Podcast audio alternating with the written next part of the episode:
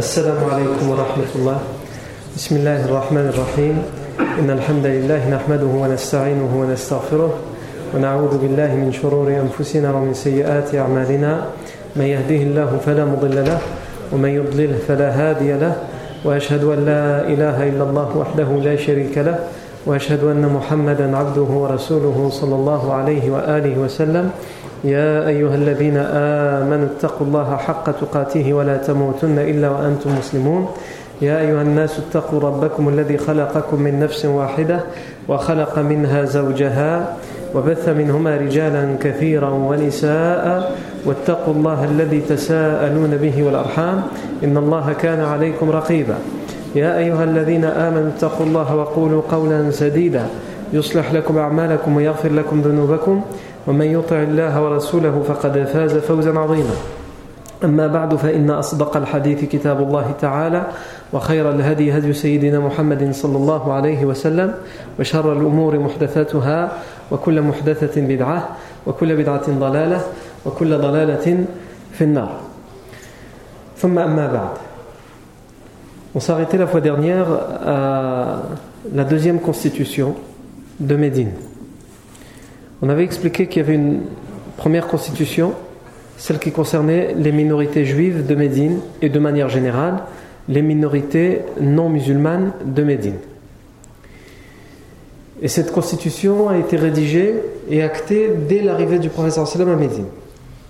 Ensuite, il y a une deuxième constitution qui va être écrite et rédigée bien plus tard, à peu près un an plus tard, un an après l'arrivée du professeur Salam à Médine.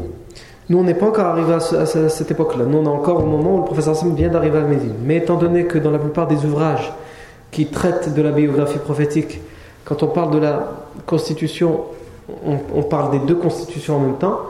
Il est opportun d'en parler maintenant, même si il faut bien comprendre que le contexte dans lequel a été rédigée, c'est après la bataille de Badr.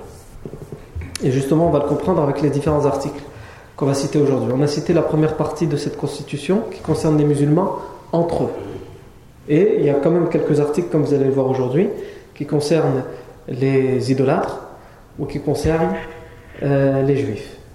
Même si la plupart des articles concernant les juifs ont, déjà été rédigés dans la première constitution. Euh, dans la première partie de la constitution qui concerne, les musulmans entre eux, on a expliqué que ça parlait tout d'abord de la fraternité, ça venait consolider et renforcer la fraternité entre les musulmans. Ça venait aussi parler de l'indivisibilité de la communauté musulmane, de la nation musulmane, c'est-à-dire que la nation musulmane est une, elle est indivisible, chaque musulman est égal en droit et devoir. Et aussi le fait euh, euh, que cette première partie de cette deuxième constitution euh, insiste sur le devoir de secours mutuel entre les musulmans. Et donc on continue. L'article, on arrive à l'article 14. Et on va essayer aujourd'hui, si le temps nous permet, de terminer cette deuxième partie pour qu'on puisse enfin passer à tous les grands événements de la première année du, du professeur Salman Medine, tous les grands événements qui vont précéder la bataille de Badr, et croyez-moi, il y en a pas mal.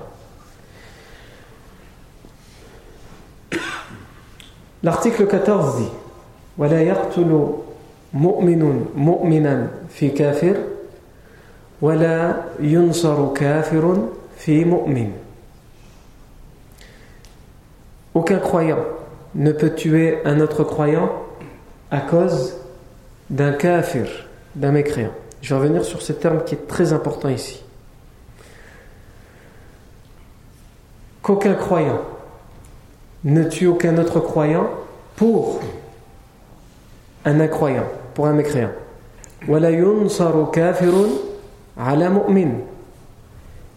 Et, et que personne ne donne le secours à un mécréant contre un croyant. Il faut bien mettre cet article dans le contexte dans lequel il a été écrit. Il a été écrit, comme on a dit, au lendemain de la bataille de Badr. Ici, le prophète sallam, quand il parle de le kafir, ici, il ne parle pas de tous ceux qui ne sont pas musulmans. Le terme kafir ici, il désigne particulièrement ceux qui font la guerre à l'islam et aux musulmans. Et quelquefois même dans le Coran, c'est la même chose. Aujourd'hui, malheureusement, on a beaucoup de gens qui prennent le terme kafir et qui le mettent à toutes les sauces. Donc, c'est un mécréant, c'est-à-dire ça veut dire qu'il ne croit pas en Allah, et donc il va utiliser ce terme dans n'importe quel contexte. Non. La sagesse du Coran et la sagesse du prophète Mohammed comme, et c'est pas moi qui le dis ça, c'est par exemple un grand savant comme Ibn al-Qayyim qui, qui explique que le terme de kafir est dans la plupart des cas utilisé dans le Coran ou par le prophète Mohammed dans un contexte bien précis pour désigner des personnes bien précises. Pas tous les non-musulmans, mais comme c'est un terme qui est péjoratif, il est souvent utilisé dans le contexte de guerre pour parler de ceux qui veulent du tort à l'islam et aux musulmans et qui font la guerre à l'islam et aux musulmans. Et donc cet article, il ne parle pas de tous les non-musulmans. La preuve c'est quoi? C'est que vous allez le voir dans les articles que je vais citer après, quand, Allah, quand le prophète sallam parle des non-musulmans de Médine, il va, il va dire les idolâtres. Les idolâtres. Ceux qui croient en plusieurs dieux. Mais là, quand il dit kafir, mécréant dans cet article, il parle de qui? Des idolâtres, mais pas de n'importe lesquels. Ceux qui leur font la guerre, ceux de la Mecque, qui, qui, sont en train de leur faire la guerre et qui viennent de, ils viennent de faire avec eux la bataille de Badr. Donc c'est de eux qu'il parle dans cet article lorsqu'il dit Wala yaqtulu mu'minun mu'minan fi kafir. C'est-à-dire, il y a, a quelqu'un, on est en guerre avec lui. On appelle kafir.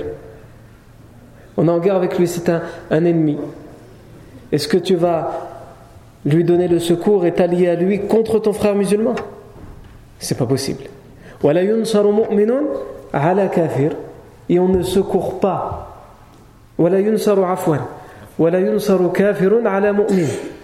Et on ne secourt pas, on ne donne pas, on ne salit pas, on ne donne pas l'aide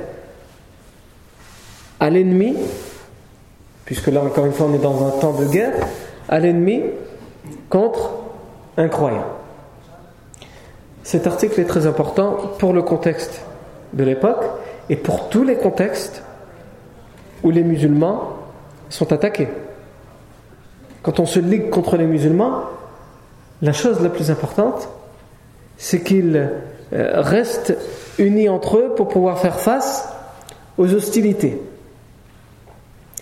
L'article 15, il dit Wa inna ذمة الله واحدة يجير عليهم أدناهم وإن المؤمنين بعضهم موالي بعض دون الناس وإن ذمة الله واحدة الذمة c'est la protection on revient encore, vous voyez comment c'est important dans tous les articles, à chaque fois le professeur Sami revient sur ce dont on avait parlé, le droit d'asile, cette, cette, cette protection que les gens se donnaient entre eux. C'était quelque chose qui était très important et qui doit rester très important. Une parole donnée, la parole de protection, la protection promise, ça doit être une parole sur laquelle on ne revient pas. Il dit ici, la protection d'Allah est une. Mais ici, il parle surtout de la protection que les gens donnent pour Allah. Ils le font pour Allah.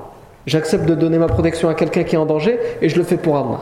Celle-ci est une. C'est-à-dire que si on considère cette protection comme importante chez quelqu'un parce qu'il est important, même chez quelqu'un de faible, on doit la considérer importante. Les Quraysh avant, quand ils parlaient de, ce rite ancestral qui est le fait de donner l'asile ou la protection, cette protection, plus c'était une personne importante qui l'a donnée, plus cette protection avait de la valeur.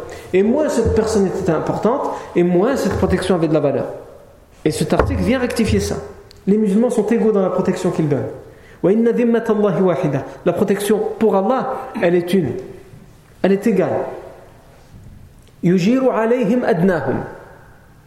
Ils peuvent, c'est-à-dire les croyants, le plus éloigné d'entre eux peut donner la protection. Le plus éloigné dans l'importance, dans la considération, dans, il peut donner sa protection et ça s'impose, cette protection s'impose à tous les musulmans parce que le musulman il a donné sa protection à quelqu'un. Et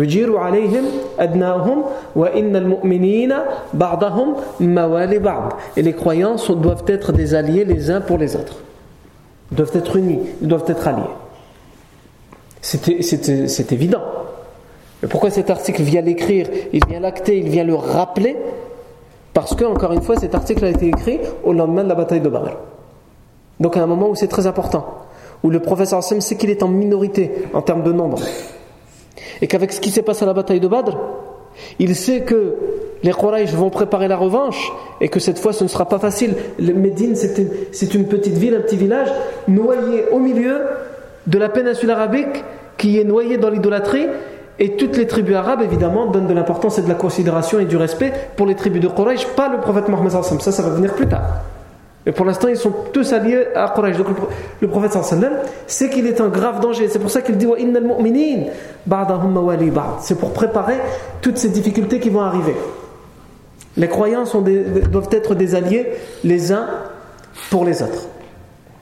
Ici, dans l'article 14, le professeur Hassan a donc rappelé qu'on ne doit pas tuer un croyant pour un mécréant, pour un ennemi. Et on ne doit pas donner secours à un ennemi contre un croyant. Et que les musulmans peuvent donner la protection. Ils peuvent continuer à donner la protection. Tant que ça ne concerne pas justement les ennemis. Pas les non-musulmans, encore une fois. Le terme kafir ici, comme je vous l'ai dit, c'est les ennemis.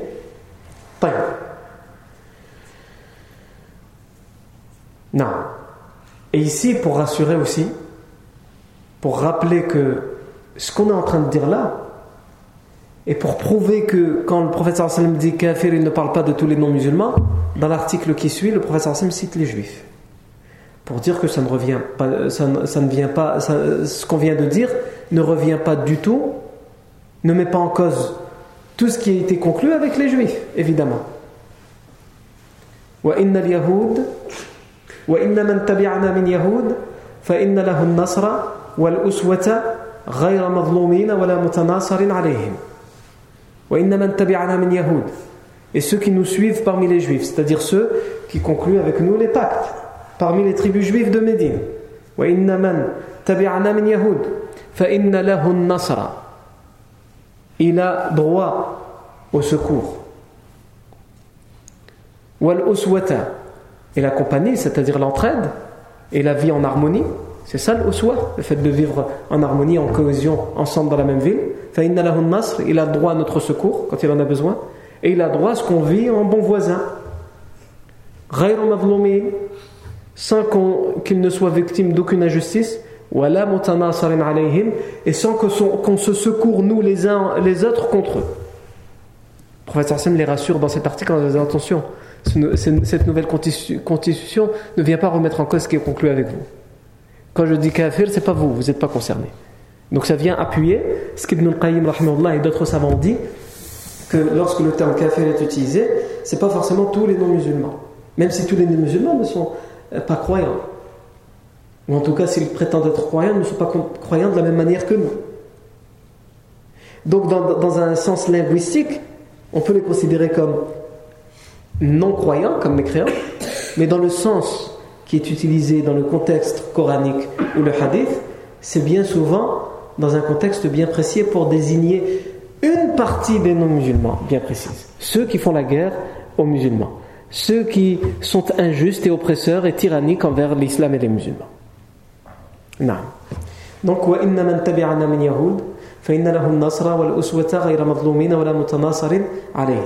Ensuite,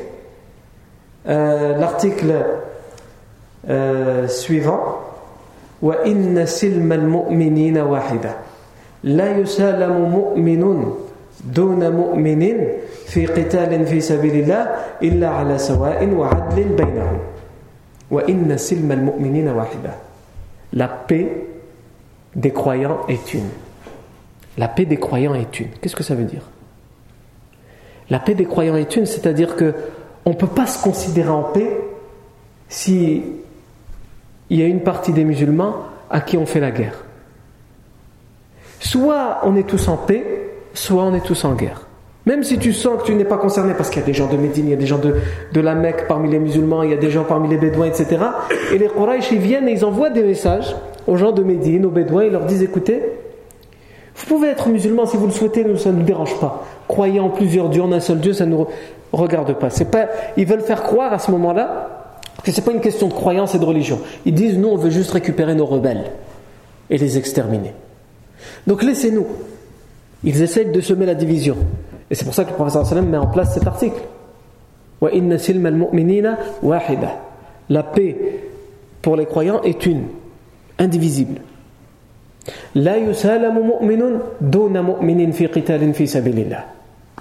On ne peut faire la paix avec un croyant sans la faire avec un autre croyant pendant le combat. On peut pas dire, un, croyant ne peut pas venir et dire Moi j'ai fait la paix. Non, c'est pour tout le monde la paix ou pour personne. La dans un combat, dans le sens d'Allah. Sauf quand c'est avec égalité et équité entre eux, c'est-à-dire la paix pour tout le monde, ou la guerre pour tout le monde. Pour que cette communauté reste unie et qu'elle ne se divise pas. Il y en a dans les temps de guerre comme ça, dans les temps où les musulmans sont minoritaires, faibles, la seule chose qui peut les sauver, les aider à résister, les aider à affronter les difficultés, c'est l'union l'union que nous appelons nous aujourd'hui en 2018 de tous nos voeux que nous n'arrivons pas à trouver. Il suffit de lire l'histoire des musulmans, de la civilisation islamique, pour voir qu'à chaque fois que les musulmans ont perdu leur gloire, c'est à cause de la division, absolument de rien d'autre. Bien sûr, il y a d'autres raisons, mais d'abord la division. Et ensuite viennent se coller à cette division d'autres raisons et d'autres prétextes. Mais la raison, la raison principale, c'est que les musulmans n'arrivaient pas à s'asseoir entre eux, à se serrer la main, et pourquoi pas même plus, à se prendre dans les bras et à faire la guerre ensemble ou à faire la paix ensemble. Comme le prophète le dit dans cet article. L'histoire de l'Andalousie. L'histoire de l'Andalousie. Est-ce qu'on arrive à se rendre compte que la péninsule ibérique, ce qu'on appelle aujourd'hui l'Espagne, c'était l'Andalus? Est-ce qu'on arrive à, à, prendre conscience Parce qu'on dit ça et on le sait, mais est-ce qu'on arrive à prendre conscience que cet endroit, la péninsule ibérique, était musulmane pendant 850 ans? Vous imaginez, c'est combien? 850 ans Combien de générations se sont succédées, ont vécu pendant 850 ans d'Allah Aujourd'hui, la plupart d'entre vous connaissez l'Espagne, vous avez déjà été en Espagne, vous passez par l'Espagne, etc il n'y a plus aucune odeur de l'islam dans, cet endroit. Alors que cet endroit n'a connu que l'islam pendant 850 ans. Les meilleurs savants de l'islam ont vu le jour en Andalousie. En particulier la ville de Qurtuba. Quand vous prenez les ouvrages qui parlent de tous les savants que l'islam a connus, quand vous arrivez à, la lettre Qaf, dans, la, table des matières, c'est par ordre alphabétique, vous cherchez un savant, quand vous arrivez à la, lettre Qaf, Courtoubé, celui de Cordoue, celui qui habite Cordoue, et beaucoup de savants étaient surnommés Cordoue, vous en avez euh, des dizaines, vous avez plusieurs pages de Courtoubé, Son nom et son surnom Courtoubé. Pourquoi? Parce que le Courtouba, c'est la ville qui a donné le plus de savants. Ils étaient formés dans la mosquée de Courtouba dans cette grande mosquée qui a été aujourd'hui transformée en église. Alors que, tenez-vous bien, pendant 850 ans, euh, a été prise euh, avant Grenade, donc on va dire pour Cordoba, pendant 650 ans. Pendant 650 ans, cette mosquée, il y avait dedans un endroit qui était réservé au culte des chrétiens et un endroit qui était réservé au culte des juifs, une petite synagogue et le reste c'était l'université musulmane et la grande mosquée. Lorsque les catholiques ont pris cette mosquée, ils l'ont transformée entièrement en une église. Plus d'endroits pour les musulmans, plus d'endroits pour les juifs. Aujourd'hui, lorsque vous allez visiter cet endroit et que les, vigiles de cet endroit voient que vous, êtes, vous avez l'air d'être musulman, la première chose qu'ils viennent vous dire, attention, tu n'as pas le droit de prier la prière musulmane ici dans cet endroit. Quelle humiliation. Pendant 650 ans, cette mosquée acceptait non seulement la prière musulmane, c'était une mosquée, et elle réservait un endroit pour les euh, chrétiens qui vivaient en paix à Cordoue pour qu'ils puissent faire leur messe, etc. il y avait un autre endroit, la synagogue pour les juifs. Non. Ils ne sont pas capables de faire ça. Pourquoi je parle de l'Andalousie? Parce que si les musulmans d'Andalousie avaient respecté les articles qu'on est en train de citer, l'Andalousie serait toujours musulmane aujourd'hui. L'Andalousie serait toujours musulmane aujourd'hui. À quel moment l'Andalousie a été perdue Lorsque, alors il y a eu la fin, au début, lorsque l'Andalousie est, devenue musulmane, il y avait, c'était les Omeyyades. Ensuite, à la fin des Omeyyades, il y avait la dynastie des Amiriyoun. Alors même si c'est une dynastie qui est venue prendre le dessus sur l'autre, c'est pas grave, resté, ils sont restés unis en Andalousie. Ensuite, après l'Amiriyoun, il y a eu ce qu'on appelle Muluk Tawa'if. Les différents royaumes. Il y a eu 21 royaumes en Andalousie qui se faisaient la guerre. Le royaume de Granada, Grenade. Le royaume de Saragossa, Saragosse. Le royaume de Tolaitila, Tolède. Le royaume de Malaqa, Malaga. Le royaume de Cordoba, Cordoue. Et j'en passe. On ne va pas tous les faire, il y en a eu 21. Et chacun se faisait la guerre à l'autre. À un tel point que les rois catholiques du Nord se faisaient payer ce qu'ils appelaient la jizya. Lorsque les musulmans sont arrivés en Andalousie, ils faisaient payer une taxe aux non-musulmans pour euh, rester en paix avec eux. Et ensuite, comme ils se sont divisés en 21 royaumes, c'est devenu l'inverse. Les rois catholiques du Nord leur disaient si vous voulez continuer à vivre en paix avec nous, vous nous payez une taxe. Et ils s'alliaient les uns les autres et demandaient l'aide du roi catholique contre notre royaume musulman. Évidemment, les rois catholiques euh, le faisaient uniquement euh, pour. Euh, donc à cette époque-là, c'était Alphonse VI, le roi catholique. Il le faisait uniquement pour prendre le dessus.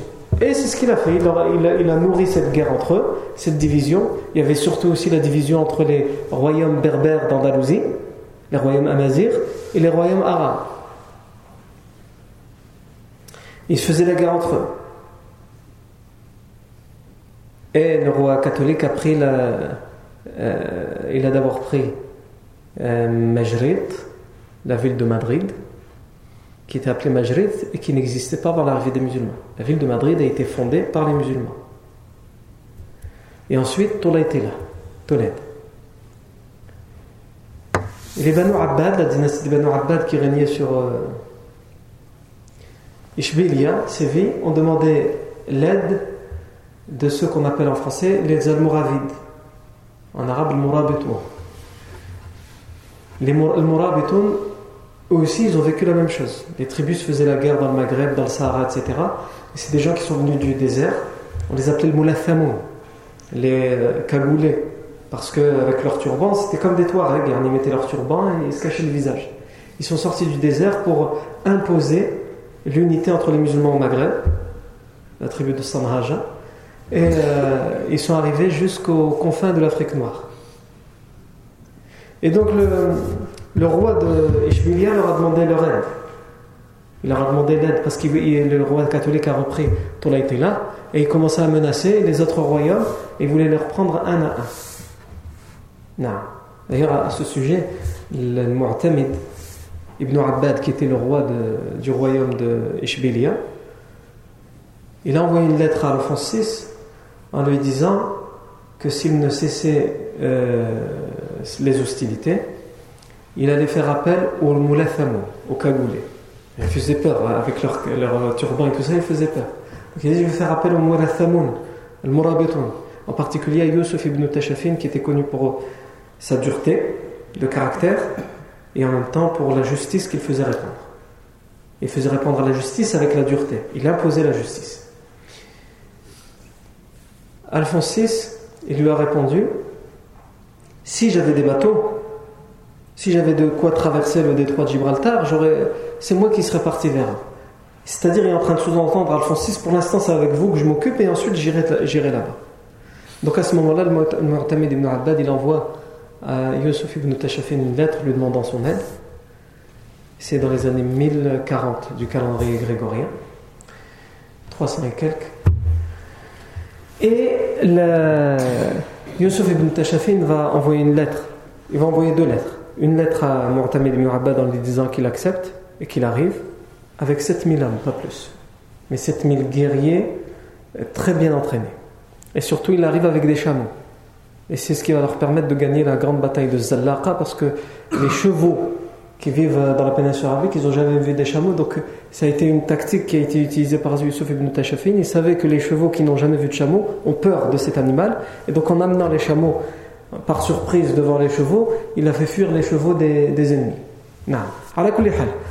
Pas rentrer dans tous les détails, mais c'est pour dire qu'il a envoyé une, lettre à le Mu'tamid ibn Abbad en lui disant on arrive. Et surtout, il a envoyé une lettre à Alphonse VI en lui disant On m'a rapporté que tu disais que tu n'avais pas, tu voulais venir chez nous, mais tu n'avais pas les moyens de traverser la mer. Ne t'embête pas, nous te facilitons la tâche, nous arrivons. Non.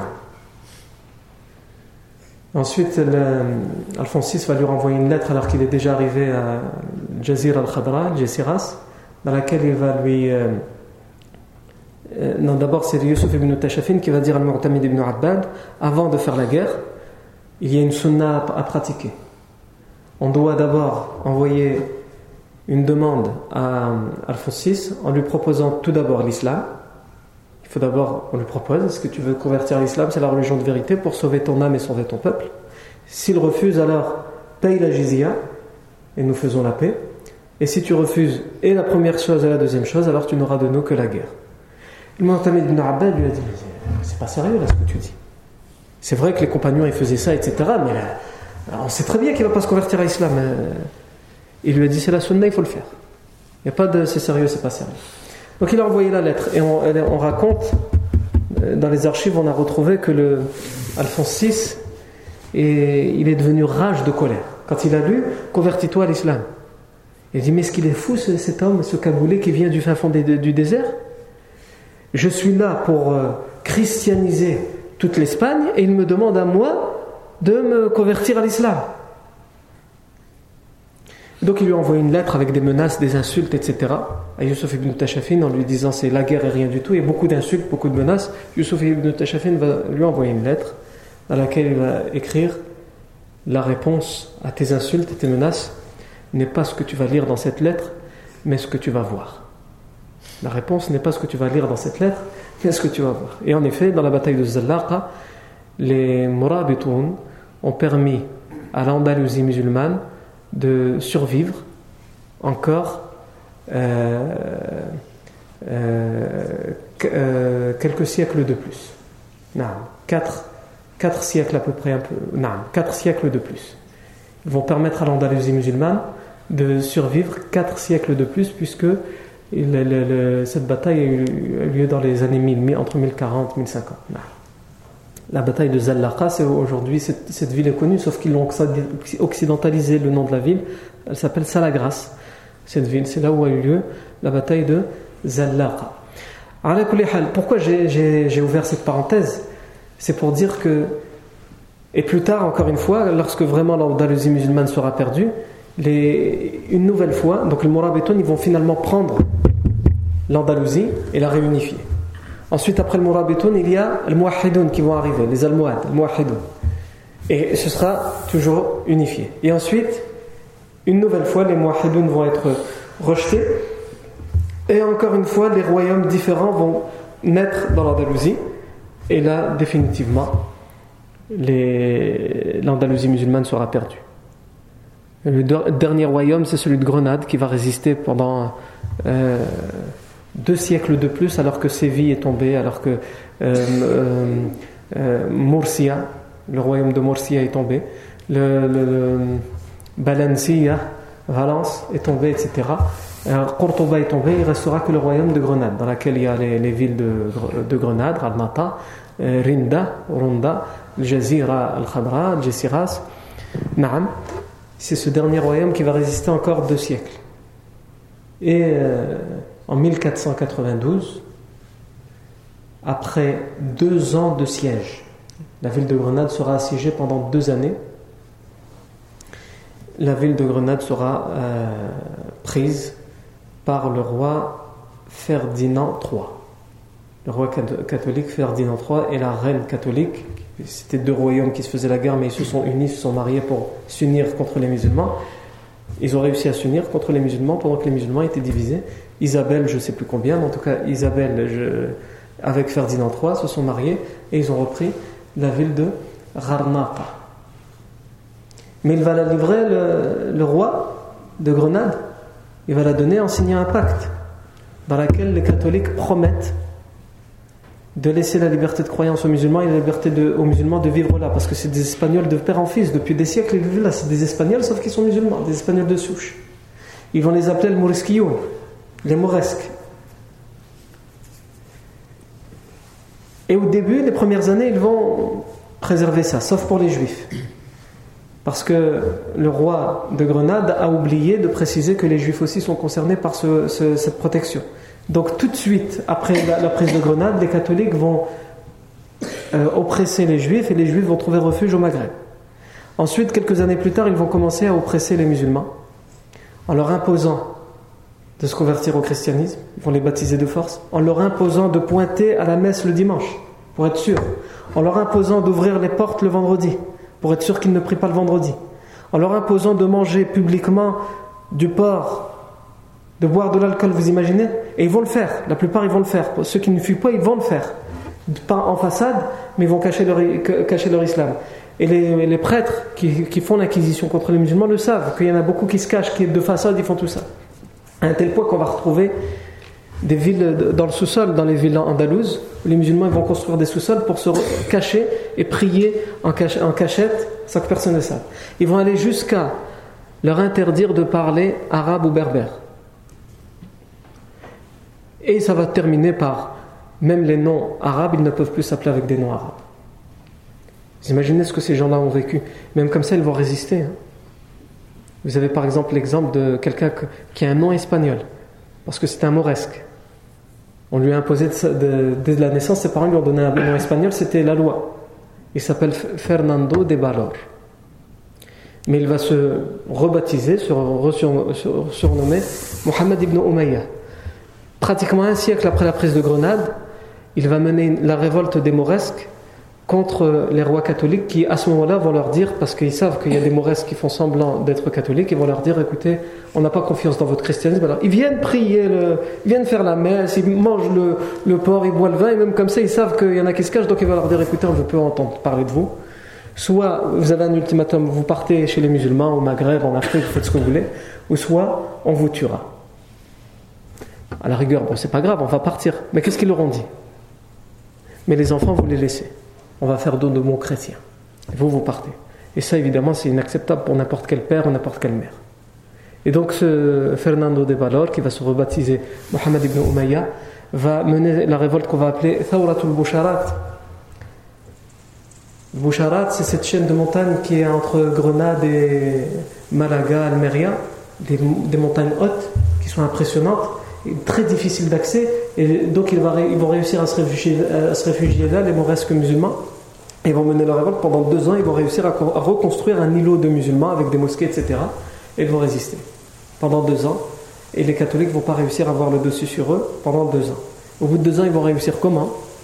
Le cousin de Rebelat, la division, le cousin de Mohammed ibn Umayya, qui s'appelle Diego, je ne sais plus comment, va l'assassiner pour euh, être chef à sa place et ça va causer une division et c'est là que les rois catholiques vont euh, exterminer définitivement les traces de l'islam dans l'Andalousie. Même s'il y a des traces de mauresques euh, jusqu'à aujourd'hui.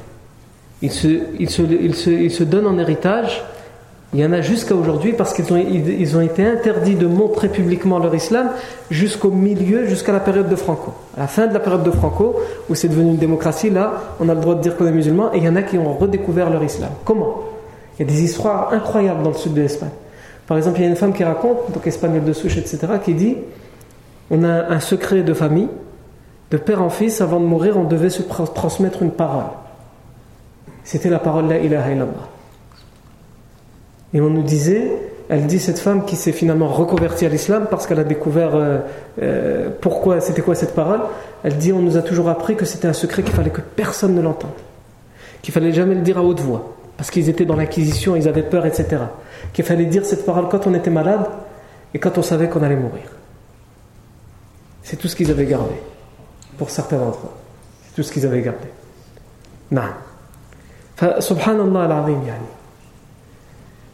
Euh, j'ai ouvert cette parenthèse par rapport à la division, mais on pourrait encore euh, déballer, cette, histoire de l'Andalousie musulmane qui est passionnante, mais c'est évidemment pas le sujet. On verra plus tard, Inch'Allah. D'abord, on, essaie de faire la vie et de terminer la vie du prophète Mohammed il y a déjà beaucoup à dire. Mais en tout cas, cet article de la Constitution, s'il avait été appliqué ou s'il est appliqué encore aujourd'hui par les musulmans, il ne serait pas dans les problèmes dans lesquels il se trouve. Le musulman doit toujours chercher à contribuer à l'unité, à l'union, et non pas à la division. Non. Ensuite, L'article suivant de la Constitution dit Wa inna kulla raziyatin razat ma'ana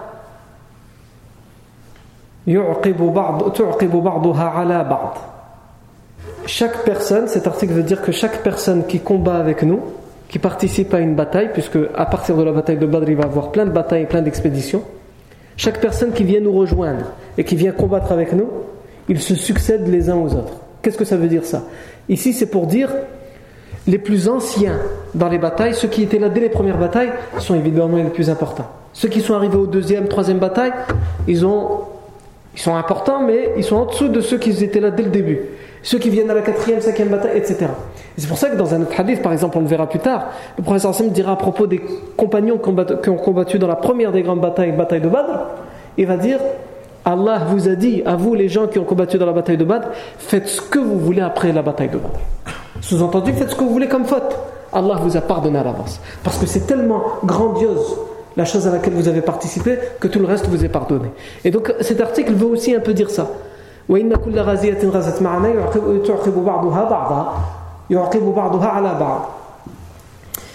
Ceux qui viennent, chaque personne qui viendra participer à un combat avec nous, ils se succéderont les uns les autres. Non. Ensuite, وإن المؤمنين يبيء بعضهم عن بعض بما نال دماءهم et les croyants doivent se défendre les uns les autres dans ce qui met en danger leur vie. Les croyants doivent se défendre les uns les autres dans ce qui met en danger leur vie. Article suivant Et les musulmans doivent toujours rester sur la meilleure des guidées.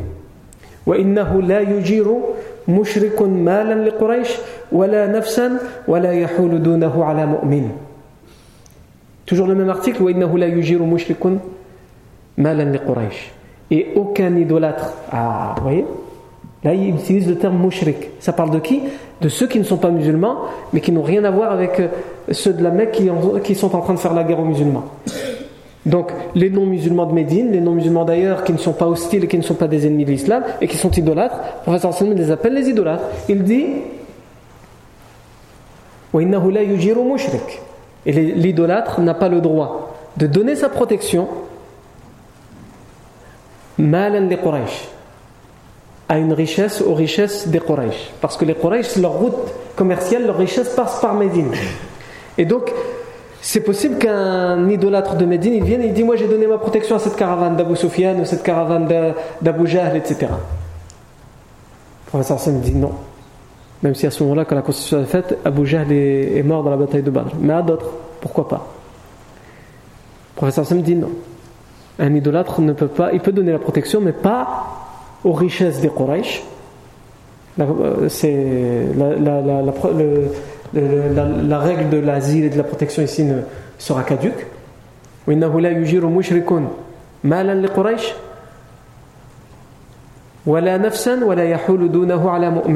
il ne donne pas sa protection à, à une personne parmi les Quraysh, parmi ses ennemis qui font la guerre et qui tuent les musulmans. Il ne donne pas sa protection ni à ses richesses, ni à sa personne, ni à sa vie. Et il ne doit pas être un rempart, un obstacle. L'idolâtre, le non-musulman, ne doit pas être un rempart entre le musulman et l'ennemi qui vient lui faire la guerre. Sinon, ce serait trop facile. أيوة. من اعتبط مؤمنا قتلا عن بينة فإنه قود به إلا أن يرضى ولي المقتول وإن المؤمنين وإن المؤمنين عليه كافة ولا يحل لهم إلا قيام عليه Celui qui tue sans raison un croyant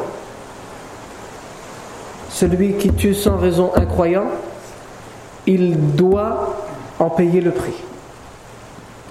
Maintenant, Pourquoi Parce qu'à ce moment-là, on est dans une période de trouble. Et donc quelqu'un, comme je vous l'ai dit aussi, le professeur Sam a compris qu'il y en a qui se sont convertis à l'islam le lendemain de la bataille de Badr, mais qui ne sont pas musulmans. Ils se sont convertis à l'islam par hypocrisie, par ruse. Et donc il suffirait qu'il y ait hein, une petite querelle, avant ça partait vite, une querelle et on sortait les épées. Et donc euh, en fait que c'est pas vraiment une querelle, que la personne y a fait semblant d'inventer une querelle pour tuer un croyant. parce qu'au fond il est allié avec. C'était une période de trouble. Donc le professeur Sam il met en place cet article pour dire celui qui tue sans raison un croyant, il doit en payer le prix.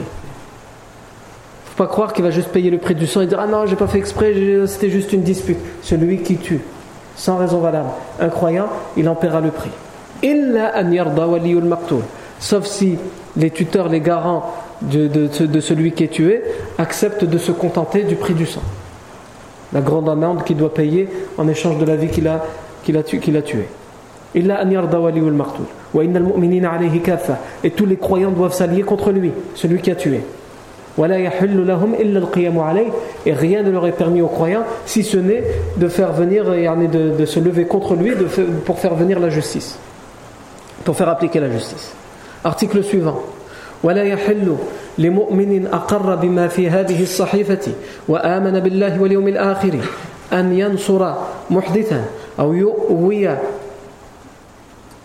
أو, أو يؤويه ومن نصره أو آواه فإن عليه لعنة الله وغضبه يوم القيامة ولا يؤخذ منه صرف ولا عدل Et il n'est pas permis à un croyant qui a approuvé tout ce qui est écrit dans cette constitution et qui croit en Allah et au jour dernier de donner secours à un criminel. De donner secours, d'aider un criminel. C'est-à-dire ici, ici le crime dans le sens général du terme, mais en particulier dans le sens de celui qui vient justement semer la zizanie parmi les musulmans et dans euh, l'harmonie la, dans de la ville de Médine. Il ne lui euh, il n'est pas permis à, à, un croyant qui a approuvé tout ce qui est dans cette constitution, qui croit en Allah et au jour dernier, de donner secours à un criminel. Ou de lui donner refuge, de l'héberger. Et celui qui le secourt, qui l'aide, ou qui lui donne refuge, il a sur lui la colère d'Allah et, sa malédiction le jour du jugement dernier, et ne sera accepté de lui ni acte obligatoire, ni acte facultatif. Ni acte obligatoire, ni acte facultatif. Article suivant.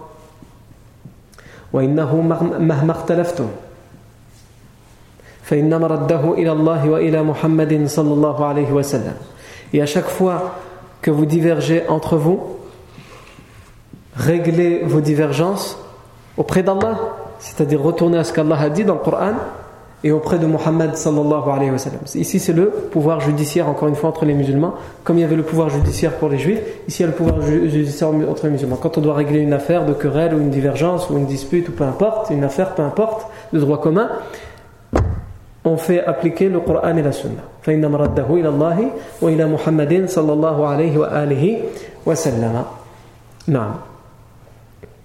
Et le dernier article de cette constitution, il dit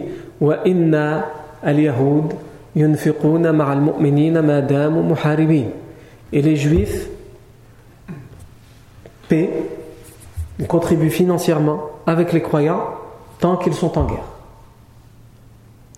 Alors ça, ça va de soi dans tout ce que la constitution des Juifs avait déjà précisé. Les croyants payent et ils participent même à la guerre quand les Juifs sont attaqués, et inversement. Mais cet article, il vient ici, et vous allez comprendre pourquoi plus tard, parce que la plus prochaine grande bataille, c'est Uhud, au moment où ça s'est écrit. Et le professeur Sam, finalement, il leur dit, écoutez, ne nous aidez pas physiquement dans la guerre. Il va leur dire, par exemple, à Uhud, ça, il va leur dire, on, on le verra plus tard, Inch'Allah. Mais vous participez financièrement. On ne va pas vous imposer de vous battre avec nous pour euh, des guerres qui ne vous regardent pas. Même si on s'impose à nous de combattre à vos côtés quand vous êtes attaqué injustement. Donc là, euh, la Constitution prend fin. On a mis un certain temps à l'étudier, mais c'est important. Euh, à partir de la semaine prochaine, Inch'Allah on va voir tous les grands événements qui ont eu lieu avant la bataille de Badr et donc la première année où le professeur Sam s'est installé à Médine. Donc on sait que dès qu'il est arrivé, il a fraternisé entre les croyants de Médine et de, la Mecque. Il a construit la mosquée prophétique. Il a mis en place la constitution, en particulier pour les minorités juives. Il a été hébergé chez Abu Ayyub al-Ansari, on l'avait raconté. Et qu'est-ce qui va se passer après? Généralement, dans les livres, on passe directement à la bataille de Badr. Pourtant, il y a beaucoup de choses avant. On va les voir, Inch'Allah. Il y a une année qui passe, et dans une année, il y a beaucoup de choses qui se passent Et ça, c'est ce qu'on va commencer à voir la semaine prochaine. Bismillah tabaraka wa ta'ala. Barakallahu fikum pour votre attention. Subhanakallahu wa bihamdika. Ashhadu an la ilaha illa ant. Nastaghfiruka wa atubu ilayk.